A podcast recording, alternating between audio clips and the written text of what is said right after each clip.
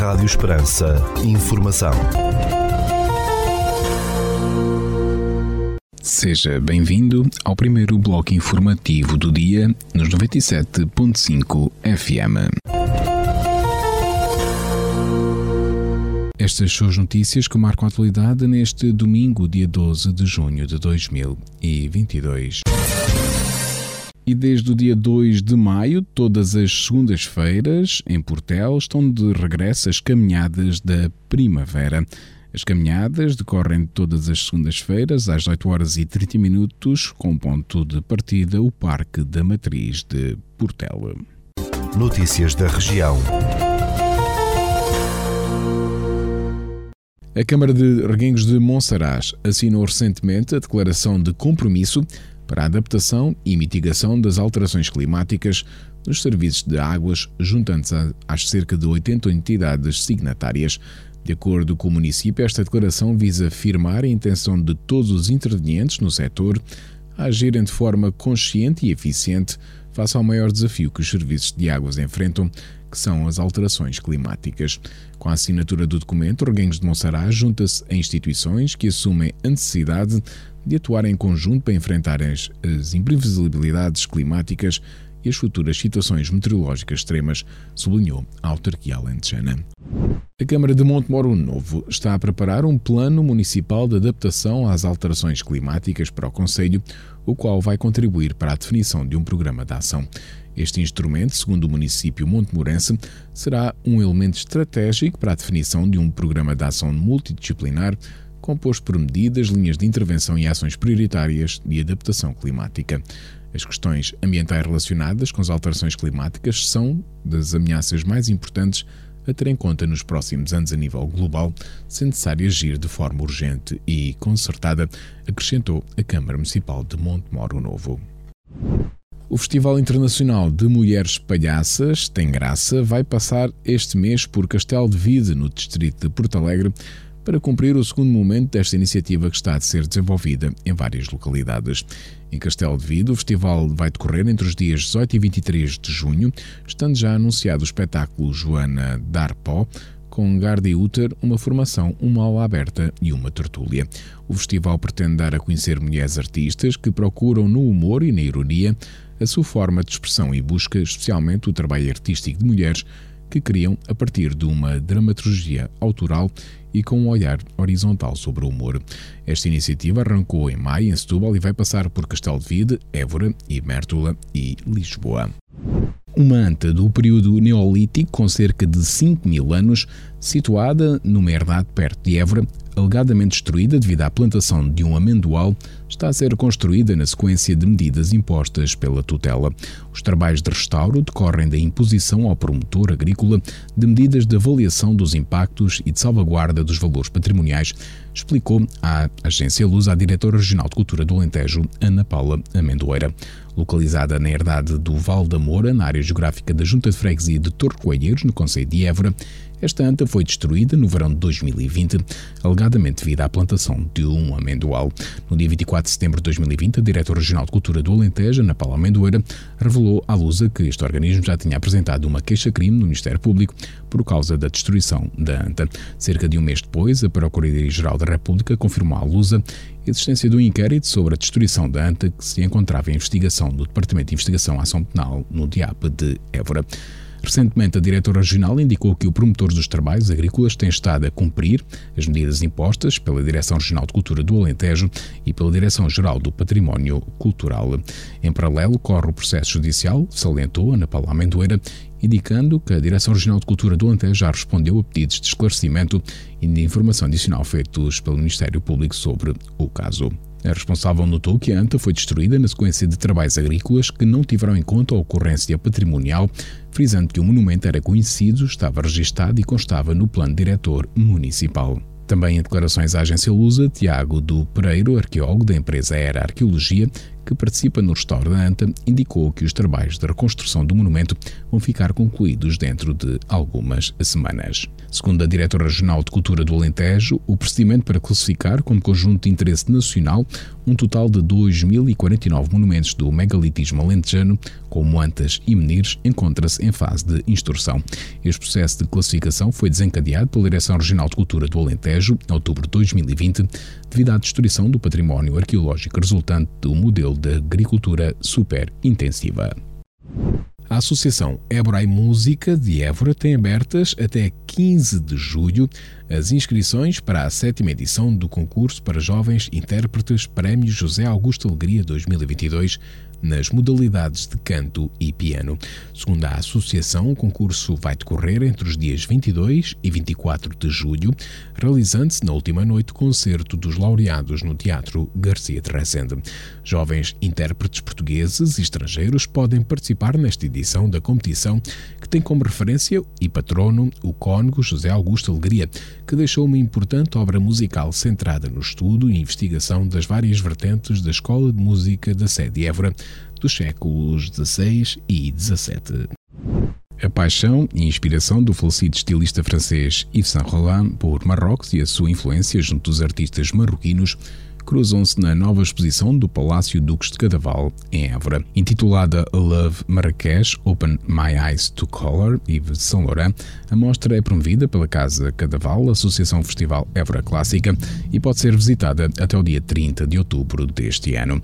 A exposição tributa a paixão dele por Marrocos no âmbito das comemorações dos 60 anos da Casa de Costura Yves Saint Laurent, resumiu a agência Lusa a presidente da comissão executiva da associação, Alexandra de Cadaval. Este tema, explicou, foi escolhido tendo em conta a história entre Portugal e Marrocos e as ligações daquele país com o próprio Palácio Duques de Cadaval, cujo fundador, Rodrigo Afonso Mel, foi o primeiro governador português de Tanger dividida em três partes, uma delas com curadoria do estilista francês Stéphane Janson.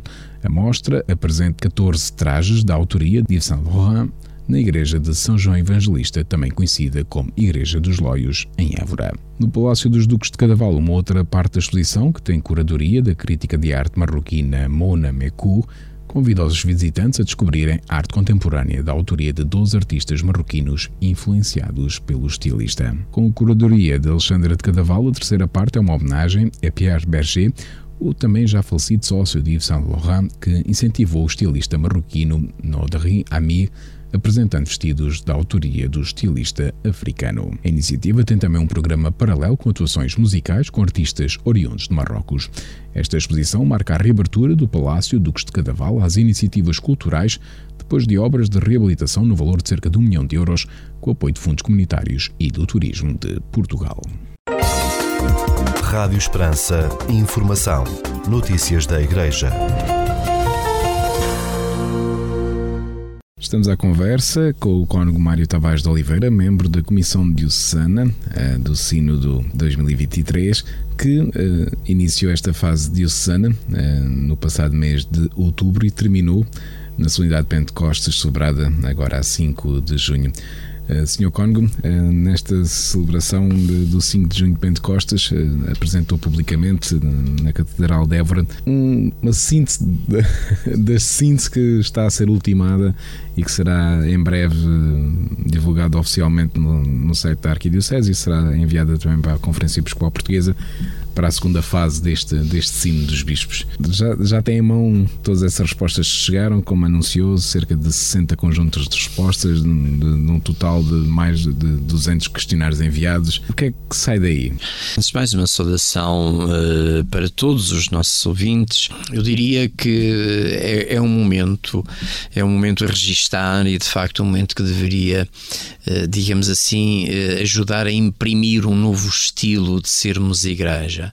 Eh, o Papa Francisco, eh, que é um Papa de grandes gestos e sinais, que tem uma, uma catequese e uma atitude muito, eh, muito na linha dos sinais e de um estilo diferente, de facto. Todos nós reconhecemos no Papa Francisco um novo estilo de ser Papa. Cada Papa tem o seu estilo, como é óbvio, mas um estilo até inesperado, com tantas uh, coisas que já nos habituámos, não é? Mas recordo ainda quando o Papa Francisco começou o, seu ministério, como nos impressionávamos com, com coisas que agora passaram a ser habituais, que já não nos surpreendemos com os gestos que ele tem. Mas uh, é precisamente isso também, em certa medida, que é preciso. É preciso um novo estilo, um novo estilo de ser igreja, um novo estilo uh, que, que, nos faça ter práticas uh, e atitudes uh, que sejam, diria, um novo oxigênio para a própria vida da igreja. E eu diria que nós a teoria sabemos-la toda.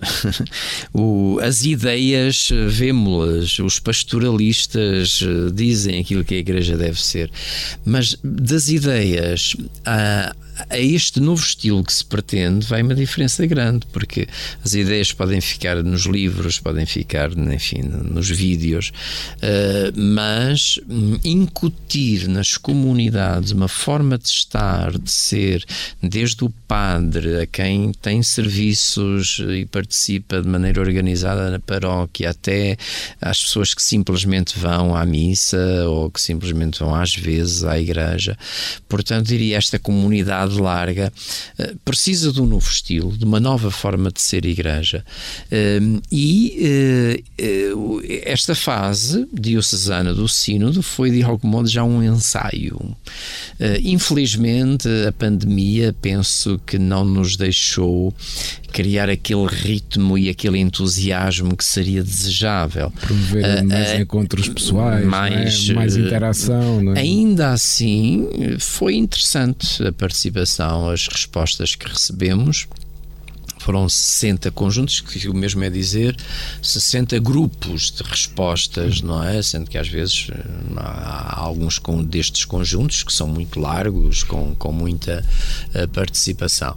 Uh, poderia ser mais, diria, poderia ser muito mais. De, de algum modo, temos uma amostragem muito interessante, porque temos desde os grupos simples paroquiais, não é? A grupos de catequistas, a grupos de pastoral organizada, a grupos de movimentos, eh, movimentos diversos, eh, Legião de Maria, o, o Caminho Neocatecumenal, a Mensagem de Fátima, várias congregações religiosas uh, de vida ativa e mesmo de vida contemplativa, mosteiros de vida contemplativa, e portanto temos de algum modo um sentir global da Diocese que uh, exprime nestes uh, formulários e nestas respostas um pouco a imagem da Igreja que somos. Ele, e por isso, nesse sentido, podemos dizer que não tivemos aquela participação em massa que seria desejável, mas que toda esta fase caiu muito ainda dentro da pandemia e isso dificultou, não é? Dificultou e, portanto, chegou-nos, se calhar, aqueles uh, mais entusiasmados, aqueles que conseguiram abraçar os desafios do Papa uh, e ainda assim uh, dá uma amostragem muito interessante do sentir da Igreja.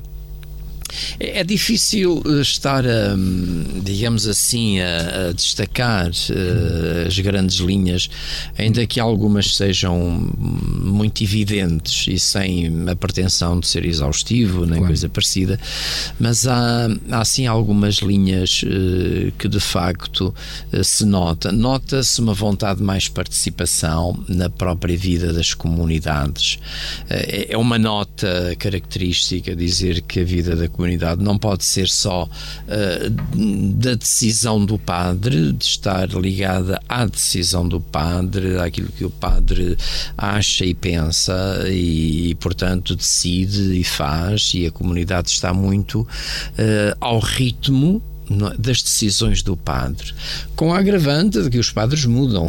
Exatamente. e às vezes os padres, até estamos a ver uma situação que são padres que vêm de outros continentes, claro, outras franjas culturas, é? culturais, um que chegam, chegam e também não sabem muito bem como é que hão de decidir claro. e levar a comunidade e às vezes retraem, e a comunidade acaba por sofrer todos estes impactos, não é? E, e quando uma comunidade está dependente unicamente do padre uh, e das decisões do padre, às vezes o padre não tem muita capacidade de decisão porque vem de fora, primeiro que conheça o lugar onde está, passa um ano, dois ou três, eh, e a comunidade acaba por ser, digamos, sofrer estes, eh, estes, eh, estes ritmos, nem sempre os ideais. E, portanto, há muito esta constante de que a vida da comunidade não deveria depender unicamente das decisões do pároco. É evidente que todas as paróquias tem o seu núcleo central hum. de, de, pessoas mais empenhadas, de pessoas mais participativas e normalmente o padre também eh, não decide só da sua cabeça, claro, normalmente exatamente. tem eh, os catequistas, exatamente. o conselho económico, as pessoas que cuidam das igrejas, os padres por norma, as comunidades por norma têm um núcleo, claro. um núcleo central, não é? Uh, em que o padre está em, em, em diálogo permanente com essas pessoas pessoas que, que estão mais próximas e, e também as decisões que toma são muito segundo o sentir desse núcleo fundamental. Um, ainda que este núcleo devia se alargar, deveria, e é isso é um sentimento que também se nota muito nas respostas, os conselhos económicos e o conselho pastoral das paróquias. Em muitos lados não há. E daí seria interessante criar esses conselhos pastorais uh, para que uh, houvesse um grupo de pessoas mais alargado, não é? Uh, os conselhos pastorais devem ser compostos por pessoas que representam os diversos setores da Diocese, as crianças, os adolescentes, os jovens, a pastoral da saúde, dos doentes, da liturgia, da Caritas, da ação social caritativa. Portanto, os representantes de todas estas, estas áreas da vida da, das paróquias uh, que, que, pelo menos as paróquias maiores têm em todas estas áreas, deveriam constituir-se então em conselho pastoral, onde o padre teria ali um grupo de 15, 20 pessoas, não é? Que, com quem reflete, com quem reúne, com quem decide, no fundo. Portanto, o apelo a uma igreja mais participativa neste sentido. E que era um núcleo que se mantinha, não é? Uh, ajudava a ultrapassar essas dificuldades, não é? Porque exatamente. entrava um sacerdote novo, mas esse grupo. E esse grupo estava, estava e de algum exatamente. modo fazia a ponte com quem, com quem vem de novo. Uh, e isso é uma nota característica. Outra nota característica é.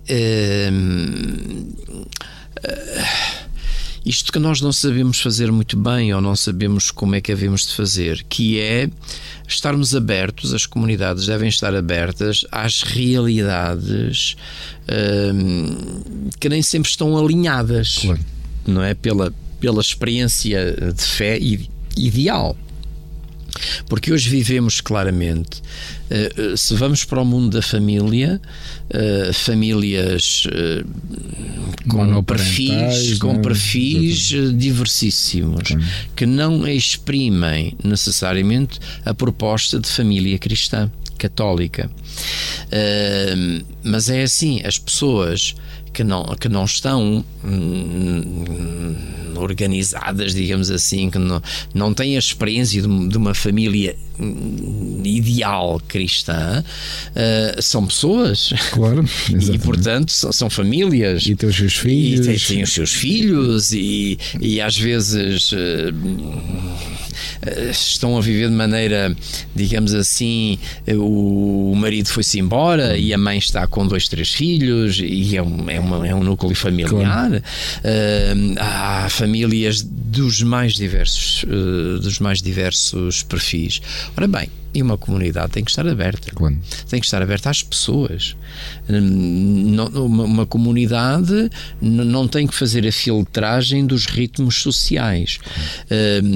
Pelo contrário, tem que estar aberta às pessoas. Isso é uma nota, não é? Quer dizer, no fundo, para nós, não há modelos, há pessoas. Uma, toda a gente é pessoa.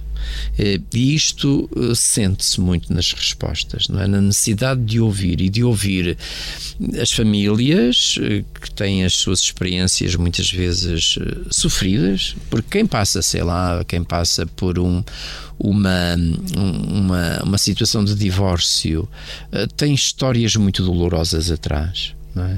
Histórias muito dolorosas, e, e, e, essa, essa história dolorosa já é uh, opressora em larga medida, e, e, a comunidade cristã não deve aumentar ainda a opressão. Exato. Quer dizer, se, se, a pessoa vem de uma história complicada, difícil, dolorosa, chega à paróquia, ainda tem mais uma carga em cima, porque não, no fundo há uma vontade de escuta é um refrão muito nas respostas, de escutar toda a gente, quer as questões familiares, quer as, as questões de orientação sexual, os homossexuais. Eh, há todo um mundo hoje que a Igreja, sem se dar conta, eh, porque não, não, não correspondem à proposta ideal do que é ser cristão, eh, se não temos cuidado, passamos uma mensagem de rejeição. Hum. E a verdade é esta, isso também é uma característica das respostas. Não é que as comunidades queiram rejeitar os Exato. homossexuais, Exato. não é que as comunidades queiram rejeitar os, os divorciados, mas a verdade é que passa-se muitas vezes uma mensagem de que a comunidade rejeita e à partida já nem nos procuram. Claro. E, e isto é outra das características das respostas, é que não podemos ficar à espera. Deveríamos ser capazes de ir ao encontro, de ir ao encontro daqueles que não pensam como nós, que não, eh, que não correspondem à matriz cristã, mas que precisam de uma palavra de esperança.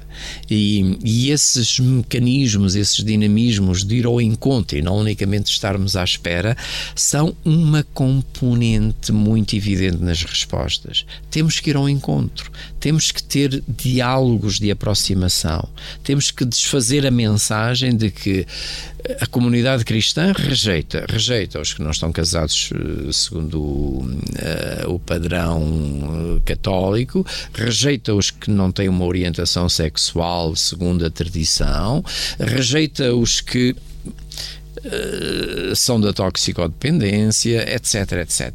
Uh, ora, devíamos ser capazes de ter a agressividade pastoral, no bom sentido, de irmos ao encontro, nomeadamente termos uma linguagem de abertura e de proximidade que ajuda a desfazer esta ideia, porque uh, é fundamental que uma paróquia seja um lugar, um território para onde se olha, onde todos se sentem acolhidos. E esta universalidade de, de digamos assim, no acolhimento é fundamental. Uh, portanto, a, a, mensagem de que, por ser católico, então não, não, aceita isto, não aceita aquilo, não aceita outro, não. Nós temos que ter uma linguagem profética, como é evidente, não podemos deixar de dizer a nossa proposta de família é esta, a nossa proposta uh, do amor, da afetividade, da sexualidade é esta, mas como uma mãe, claro. como é, o que é que acontece nas famílias? Uh, as famílias, se calhar, os pais passam o tempo todo a dizer: filho, cuidado, a droga é uma coisa é péssima, a droga é má, não te drogues, olha que não, não, não consumas, não vais por aí, não podes ir porque isso vai te destruir. No dia em que o filho se drogou, o pai e a mãe não o rejeitaram. Exatamente acolheram-no. Quer dizer, se calhar depois de lágrimas, eh, há o abraço, não é? Abraça-se. O filho não é o filho dos sonhos, não é o filho ideal que sempre se sonhou ter, mas é o filho real que se abraça. É? Ora bem, a Igreja vê-se confrontada um pouco com este tipo de experiências. Não pode deixar de dizer a família ideal é esta, a proposta de família cristã é esta, a proposta do amor, eh, da sexualidade, de, de, todas as franjas, digamos, da vida, a Igreja tem uma mensagem, mas depois tem que abraçar a todos, segundo a sua condição e segundo os seus limites. Ora bem, esta esta característica está muito bem presente nas respostas eh, de uma maneira geral Outro vetor fundamental e que tem enorme atualidade é a dificuldade que as comunidades hoje têm de tocar os jovens, de chegar aos jovens. Eh, muito também por causa disto. É que passou-se muito a ideia, e os jovens são, digamos assim, são esponjas que, que vive, que, que acolhe a, a percepção e, e, e, o sentimento geral uh, de que a Igreja, no fundo, é uma comunidade do contra, é contra tudo. Não é? é contra, no fundo, uh, um, certo, um, certo estilo de vida que caracteriza hoje a juventude em geral, uh, e portanto a Igreja é sinal uh, de uma coisa que eles já não querem, é? porque é a Igreja do não não podes fazer isto, não podes fazer aquilo. E, e, esta ideia de Deus, que é um Deus que não deixa. Que, que não deixa livre, que não deixa uh, caminhar segundo os ritmos. De, é, é, uma, é uma imagem também a desfazer. Quer dizer, Deus não nos tira nada e Deus abraça uma comunidade que seja sinal de abraço, de libertação, de, uh, de diálogo, de propostas positivas. Uh, falta muito para a nossa proximidade com os jovens. A verdade é que as dificuldades não é só a igreja a ter esta dificuldade, isto também é preciso ter em conta. Não é só a igreja que tem dificuldade em captar os jovens em uh, sensibilizar os jovens. Uh, as, as, estruturas hoje todas da sociedade têm dificuldade, o associativismo tem dificuldade de captar os jovens, política, os partidos sim. políticos têm dificuldade em captar os jovens, as associações. Até têm... o, desporto, que o é, um, desporto, é um grande aglomerador, mas até o assim... desporto tem dificuldades. É. Uh, ainda recentemente eu fiz esforço por abrir uma escola de música hum. para não há ninguém. É, a cultura. Sim.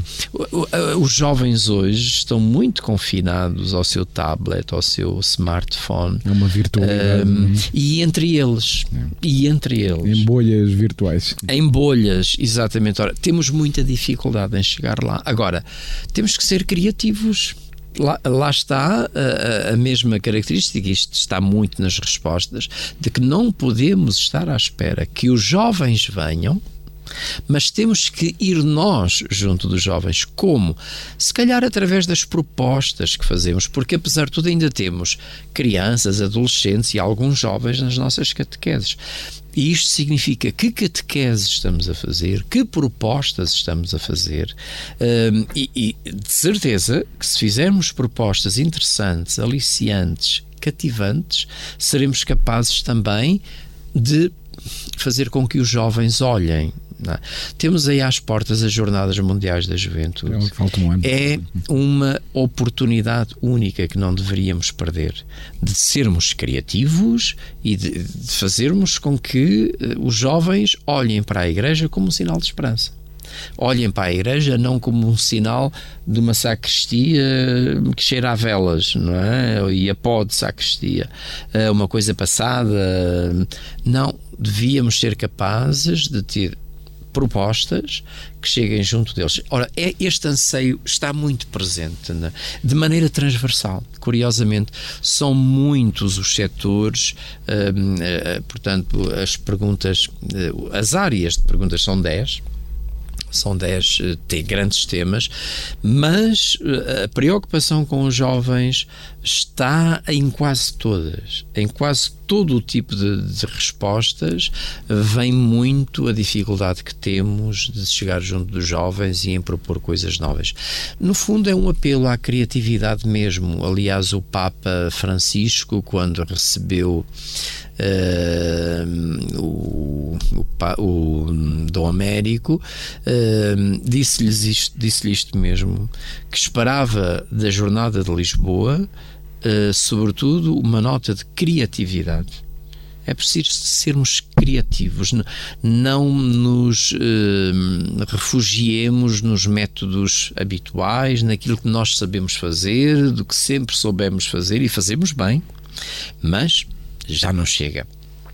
Hoje a sensibilidade vai por outros caminhos e precisamos de, eh, de notas criativas para sermos capazes de pôr de pé uma Jornada Mundial da Juventude que faça a diferença e que faça os jovens dizer: olha, afinal, a Igreja tem uma mensagem interessante. A igreja é um espaço interessante. A igreja não seja não, não cheira só a pó de sacristia. A igreja respira oxigênio novo, não é? E, e, esta mensagem deveríamos ser capazes. Agora, é óbvio que se nos colocamos de pé atrás, uh, uh, achar que os jovens são todos uns drogados, todos uns ateus, todos uns, uh, enfim, com esquemas de vida que não interessam se nos colocamos a partir. não chegamos a lado nenhum. E não é verdade. Exatamente. É que a maioria dos jovens não se droga. Sim. A maioria dos jovens tem vidas interessantes. A maioria dos jovens sonha. A maioria dos jovens tem ideais. E nós deveríamos ser capazes de tocar em todos estes pulsares de coração para dizermos aos jovens: olha, tens sonhos nós temos uma luz para esses sonhos. Tens ideais, nós temos caminhos para esses ideais. Andas em dúvidas, nós temos a luz que te pode esclarecer. Jesus é caminho, é verdade, é vida. Deveríamos ser capazes de, de chegar mais longe. Eh, depois há uma preocupação também muito grande por vários setores: o setor da solidão, solidão está muito presente nas respostas, a solidão da terceira idade, a solidão eh, dos que vivem, no fundo, no mundo das depressões. As comunidades deveriam ser também lugares que cativam esta gente que anda perdida nos caminhos da vida, que andam à procura. Enfim, eh, eh, as respostas são muito interessantes. São muito interessantes ao ponto de sei lá, de testemunhos como estes, não é? Dada altura, um convento, de, um mosteiro de clausura, Uh, com, digamos, com respostas também muito a partir da experiência, da sua experiência de vida. A dada altura, diz o seguinte: temos que uh, estar, abrir-nos mais, a escutar mais a, a sociedade, e, nomeadamente, por exemplo, nós somos. Uh, a única un, a única mão concretamente de um preso é? que está preso e que a única pessoa, as únicas pessoas que o escutam, com quem ele tem para falar, somos nós, um convento de clausura. É? Portanto, irmãs que estão Parece que as irmãs num convento, no mosteiro, estão fechadas do mundo, isoladas do mundo, tudo ao contrário. Um mosteiro de clausura é também um lugar de diálogos, de, é? de escutas, questão, de, de experiência de Deus. E neste caso, muito interessante, a única o único ouvido que escuta, a única mão que, quando tem uma licença de poder sair da cadeia, onde vai é eh, estar com as irmãs, que tem acolhimento, que tem apoio. Eh, até um mosteiro de clausura pode ser um lugar de escuta, de partilha e de encontro.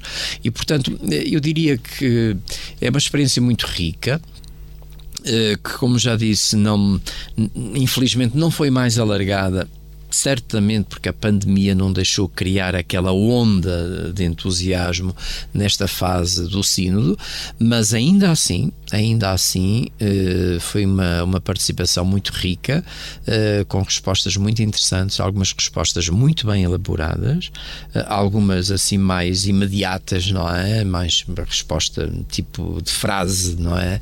Feita, mas há outras não, há outras que são reflexões muito interessantes e que, em larga medida, exprimem o sentir da Diocese e exprimem, sobretudo, isto: o desejo de, de uma igreja diferente. Também há uma coisa muito real que, que aparece nestas respostas é que muitas vezes atribui-se ao padre eh, o facto de não haver mais participação. Mas muitas vezes também há experiências deste género nessas respostas, que o padre quer, faz o convite e não vem ninguém. Eh, o padre insiste e procura criar, eh, enfim, cativar pessoas para participar na vida da comunidade. Não vem ninguém. As pessoas também não querem. Estão muito refugiadas no seu egoísmo, no seu individualismo, no seu consumismo espiritual. Vão, vão à igreja, celebram a missa, saem logo, vão-se embora. Qualquer proposta da comunidade já não lhes interessa. Portanto, também há isto a combater. Portanto, há uma mentalidade também da, da, da, sociedade que é muito individualista, muito egocêntrica, e depois as pessoas também levam esta mentalidade para a comunidade, porque não estão interessadas naquilo que a comunidade lhes possa propor.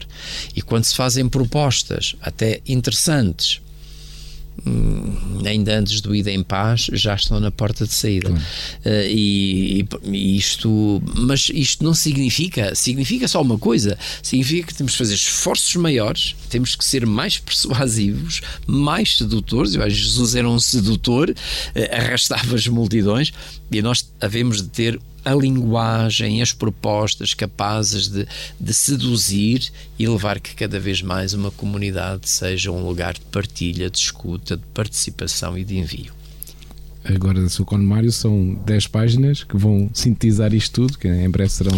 Sim, eh, estão, estão feitas uh, os resumos de cada um dos 10 capítulos, não é?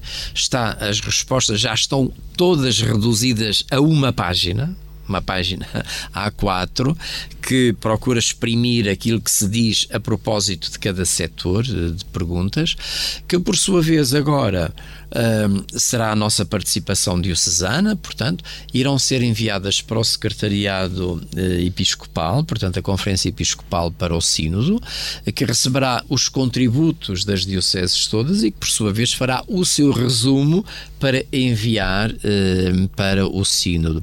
Há uma coisa, há uma nota que, que é importante referir, que é esta: tudo isto significa e é um sinal de uma igreja que participa. Costuma-se dizer que a Igreja não é democrática porque é hierárquica, mas a verdade é esta: não há democracia nenhuma que consiga fazer aquilo que a Igreja consegue fazer.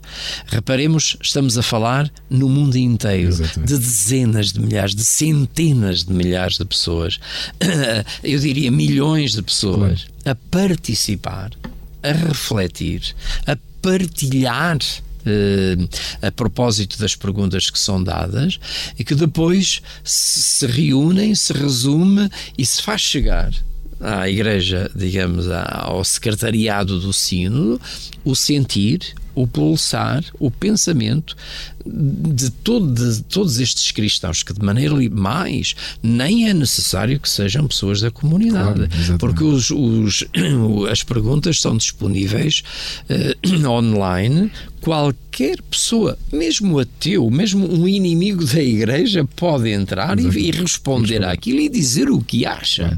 É? E, portanto, é um questionário absolutamente aberto. E, e isto é um sinal fantástico. Portanto, a igreja, eh, por mais hierárquica que seja, eh, e por mais estruturada eh, a estrutura não abafa, digamos, a voz dos cristãos e por isso são chamados neste sínodo já aconteceu uma coisa semelhante a propósito do sino das famílias e agora neste sínodo ainda mais, portanto o Papa quer ouvir o coração dos fiéis e, e ouvir o seu pensamento.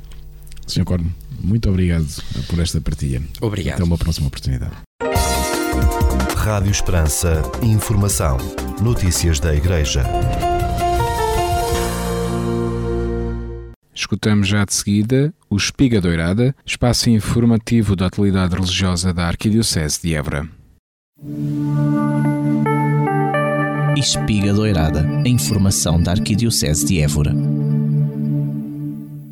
Em carta enviada ao Padre Manuel António do Rosário, presidente do Conselho Diretivo do Instituto Superior de Teologia de Évora, o ISTE, os bispos da província eclesiástica de Évora, constituída pelos dioceses de Algarve, Beja e Évora, congratulam-se com a integração do Instituto Superior de Teologia de Évora, o ISTE, na Universidade Pontifícia de Salamanca, uma das mais prestigiadas instituições da Igreja Católica. Damos graças a Deus pelos bons resultados dos esforços levados a efeito, sempre por nós acompanhados, os quais no passado dia 11 de março alcançaram o seu epílogo epílogo, com a publicação pela Congregação de Educação Católica do decreto que confirma o pedido de filiação depois da aceitação pela Universidade Pontifícia de Salamanca por um quinquênio experimental e que permitirá aos alunos do ISTE, já a partir do presente ano académico, obter o grau de bacharelato em Teologia. O ISTE foi criado em 8 de setembro de 1977 por decreto então arcebispo de Évora, Dom David Souza, e passou a ser interdiocesano a partir de 1985, com estatutos aprovados pelos três bispos da província eclesiástica. O ISTE tem tido um papel fundamental na formação dos nossos sacerdotes, diáconos permanentes, religiosos e leigos, bem como na formação permanente do clero, daí a nossa esperança neste significativo passo do seu percurso como nossa escola teológica. Aproveitamos este momento para dirigirmos uma saudação de estímulo e gratidão à sua direção, ao corpo docente, alunos e funcionários para todos a certeza do nosso apreço. Agradecemos à Faculdade de Teologia da Universidade Católica Portuguesa todo o apoio dispensado durante vários anos ao ISTE em forma de protocolo e manifestamos a nossa inquebrantável unidade aos projetos da Universidade Católica Portuguesa. Fazemos votos que esta afiliação na Universidade Pontifícia de Salamanca possa contribuir ainda melhor para o êxito da imprescindível missão que o Instituto Superior de Teologia de Évora desempenha nas dioceses da província eclesiástica de Évora. Escrevem o arcebispo de Évora, Dom Francisco Serra Coelho, o bispo do Algarve, Dom Manuel Quintas e o bispo de Beja, Dom João Marcos.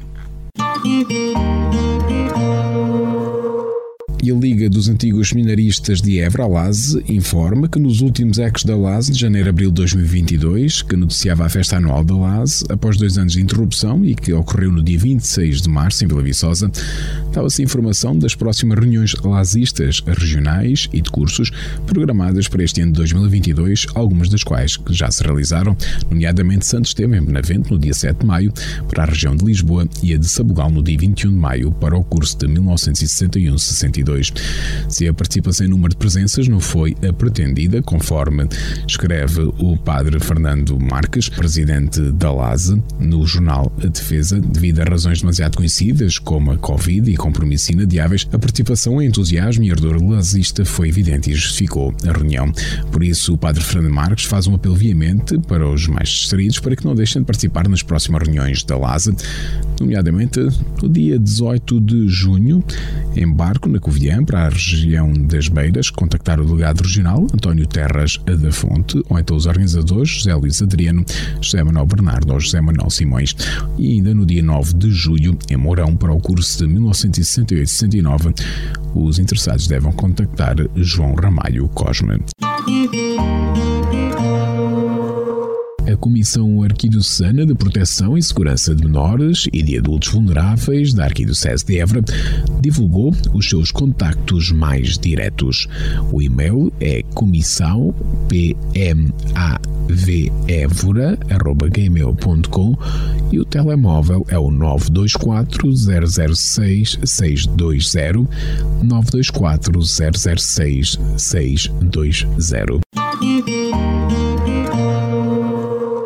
O ensino da moral e religião católica é garantido pelo Estado português nas escolas públicas, a quem ele desejar, mediante a matrícula na disciplina de Educação Moral e Religiosa Católica. Esta disciplina, facultativa para os alunos, é de oferta obrigatória em todas as escolas integra o currículo dos alunos a partir do 1 até o 12 ano e também nos cursos profissionais, de acordo com o Decreto-Lei nº 55 de 2018. As aulas Educação Moral e Religiosa Católica pretendem acompanhar os alunos, abrindo os caminhos de vida. Trata-se de um ensino que promove a formação integral dos alunos a partir da visão cristã da pessoa humana e do mundo. Por isso, vale a pena escolher a matrícula nestas aulas de educação moral e religiosa católica, a fim de permitir que os nossos jovens possam ser no futuro construtores do mundo mais justo e mais solidário, apela o Secretariado de Educação Religiosa nas escolas da Arquidiocese de Évora. É já no dia 24 de junho a festa do Sagrado Coração de Jesus, sendo uma festa de calendário litúrgico celebrada em toda a Igreja Universal e que neste ano se sobrepõe à festa de São João, para os membros do apostolado de oração, a quem se propõe o caminho do coração como experiência espiritual, tem um significado muito especial. Na Arquidiocese de Évora, desde há muitos anos, é celebrada na Catedral com devoção e entusiasmo, presidida pelo Arcebispo Metropolitano e com a representação dos centros paroquiais vindos de toda a Arquidiocese. Atendendo a que nos últimos dois anos, devido às circunstâncias pandémicas, não foi possível a participação dos centros do apostolado da oração, felizmente neste ano já é possível, embora com alguns cuidados preventivos. Portanto, o diretor diocesano do apostolado de oração, o Padre Fernando Marques, convida todos os centros paroquiais do apostolado de oração a participarem com os seus estandartes e insígnias nesta festa de devoção ao Sagrado Coração de Jesus e de oração pela santificação dos sacerdotes. Neste ano, escreve o Padre Fernando Marques, iremos rezar de modo especial pelos três sacerdotes que celebram as suas bodas de prata sacerdotais, nomeadamente o Padre Manuel José Tobias Vieira, pároco de Nossa Senhora de Fátima e responsável diocesano da Pastoral da Saúde, o Padre Luís Felipe Fernandes, sacerdote de Congregação dos missionários do Preciosíssimo Sangue e pároco em Vila Viçosa, e o padre Ivan Uds, coordenador dos capelães dos imigrantes ucranianos e pároco de Alcáçovas, Torrão e São Romão do Sado. Também este ano celebram as bodas de prata diaconais António Maria Machado, Domingos Barão, José Maria Monteiro, Manuel Bilo, Manuel de Jesus Serrano e Manuel Paulo Roque e o diácono Virgílio Gameiro. Esta celebração do dia 24 de junho na Catedral de Évora será presidida pelo arcebispo de Évora, Dom Francisco Serra Coelho, e será celebrada pelos sacerdotes presentes às 17 horas próximo dia 29 de junho, solenidade de São Pedro e São Paulo, apóstolos, às 17 horas, na sede de Évora, o arcebispo metropolitano Dom Francisco Serra Coelho ordenará presbítero o diácono Rodrigo de Souza Oliveira, aluno do Seminário Redentoris Mater Nossa Senhora de Fátima de Évora. A missa nova, a primeira Eucaristia, que o futuro Padre Rodrigo presidirá, será no dia 3 de julho, às 11 horas, na Igreja Matriz de Campo Maior, onde neste momento exerce o seu estágio pastoral.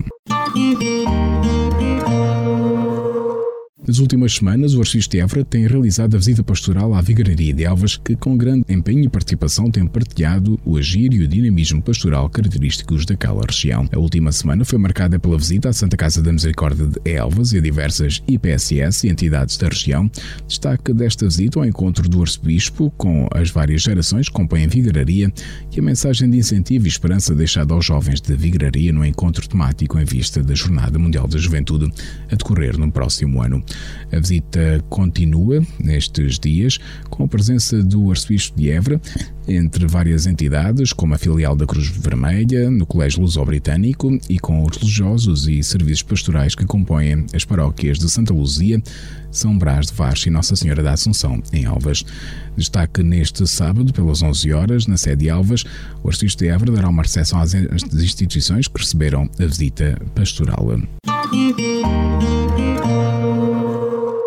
Numa mensagem publicada no site da Arquidiocese de Évora no dia 9 de junho, o Arcebispo de Évora convida todos os cristãos da Arquidiocese a unirmos em oração pelos reverendos padres da comunidade jesuíta de Évora, António da Costa Silva, em tratamento de doença súbita, em Braga, e de António de Castro Vaz Pinto, capelão da Santa Casa da Misericórdia de Évora, que também acometido de doença súbita se encontra no Hospital de Santa Maria, em Lisboa escreve o arcebispo de Évora e pede a toda a arquidiocese que acompanhemos na oração e na amizade estes estimados sacerdotes. Confia a oração da comunidade diocesana as suas rápidas melhoras, conclui Dom Francisco Serra Coelho das principais atividades do Arcebispo de Évora para estes dias. Neste domingo, dia 12 de junho, às 15 horas e 30 minutos, presidirá a celebração da Eucaristia Dominical na paróquia de São Brás de Varche. Neste domingo, às 18 horas, o Arcebispo de Évora se celebra a Eucaristia Dominical com ministração do Sacramento da Confirmação em Estremoz. No dia 13 de junho, pelas 15 horas, o Arcebispo de Évora participa numa reunião com o clero da Zona Pastoral Oeste no dia 14 de junho, pelas 15 horas e 30 minutos, o Prelado Aburense tem uma reunião com o Conselho Executivo da Fundação Eugênio de Almeida. E no dia 15 de junho, o Arcebispo de Évora, pelas 19 horas, terá uma reunião com os carismantes da paróquia de Nossa Senhora da Boa Esperança, nos Canaviais, em Évora. Espiga Doirada, a informação da Arquidiocese de Évora. Escutamos agora a rúbrica da Fundação AIS Ajuda a Igreja que Sofre sobre a realidade dos cristãos perseguidos no mundo. Cinco minutos com a AIS, a Igreja Perseguida no Mundo. Jornalista Paulo Aido. O governo provincial do Punjab, no Paquistão, emitiu uma notificação oficial proibindo que nos anúncios oficiais de trabalho seja feita alguma referência exigindo que para determinadas funções mais humilhantes, como a limpeza das ruas ou dos esgotos, apenas possam candidatar-se indivíduos pertencentes à religião cristã ou a outras minorias religiosas no país. É uma vitória ao fim de 30 anos de luta de organizações de defesa dos direitos humanos. A decisão do governo regional do Punjab é muito significativa. Na verdade, calcula-se que os cristãos, que representam apenas cerca de 2% da população do Paquistão, sejam responsáveis por mais de 80% do trabalho relacionado com a higiene do espaço público, seja como varredores de ruas ou na limpeza de esgotos, tarefas que muitas vezes são realizadas sem quaisquer medidas de proteção, o que as torna potencialmente perigosas. São inúmeros os riscos associados a estes trabalhos, nomeadamente intoxicações por inalação de gases tóxicos, infecções, doenças de pele e dos olhos. Não é raro haver notícias de trabalhadores que morrem por causa destes trabalhos. Aliás, não é incomum ver homens quase despidos, enfiados nos canais de esgotos das cidades, procurando limpá-los quase que apenas com as próprias mãos, num exercício que por si diz muito sobre o desprezo social de uma sociedade sobre pessoas que são olhadas com total indiferença. O que sofrem estes trabalhadores, a dureza do que fazem e a miséria que recebem fala por si. A partir de agora, nos anúncios oficiais no Punjab, sempre que uma entidade governamental pedir pessoas para a limpeza das ruas ou dos esgotos, não poderá dizer mais que se trata de um trabalho apenas para cristãos ou para não muçulmanos. Isto é uma vitória, mas na verdade é tudo demasiado miserável para se celebrar. Fica aqui a notícia e o desafio para que se continue a ajudar a comunidade cristã no Paquistão. É preciso denunciar, é preciso ajudar os que mais precisam. A Fundação AIS aqui estará para lembrar que todos temos o dever de erguer a nossa voz perante tantas injustiças que existem em tantos países do mundo. 5 minutos com a AIS, a Igreja Perseguida no Mundo. Escutámos a rúbrica da Fundação AIS Ajuda a Igreja que Sofre, coordenada pelo jornalista Paulo Aido.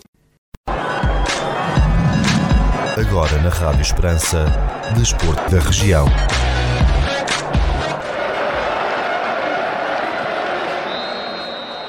A Câmara de Grândola anunciou que estão concluídas as obras de requalificação do campo desportivo da Escola EP23 do Conselho, num investimento superior a 117 mil euros. A intervenção teve como objetivo a renovação do pavimento desportivo e respectivas marcações e a otimização da sua utilização para a prática de diversas modalidades.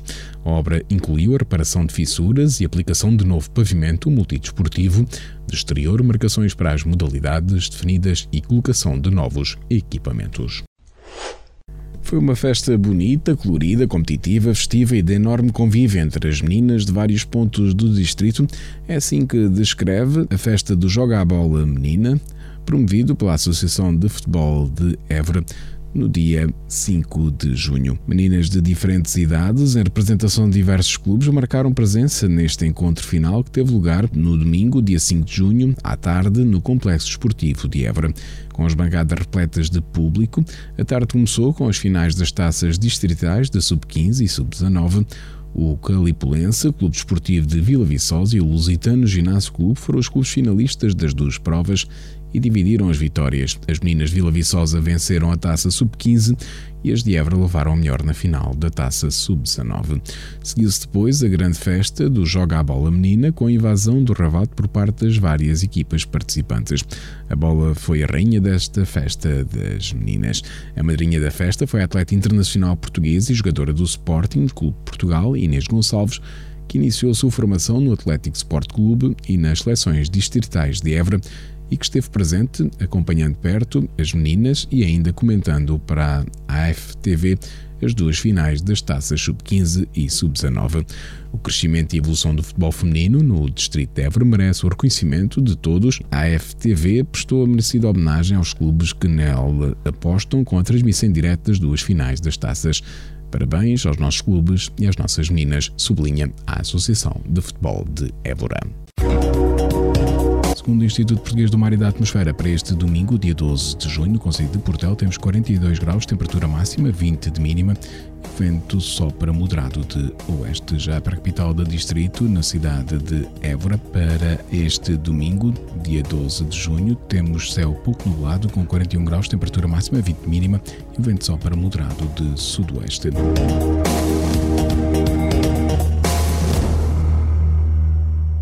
Este bloco informativo fica por aqui. Mais informação nos 97.5 FM às 18 horas. Boa tarde. Rádio Esperança. Informação.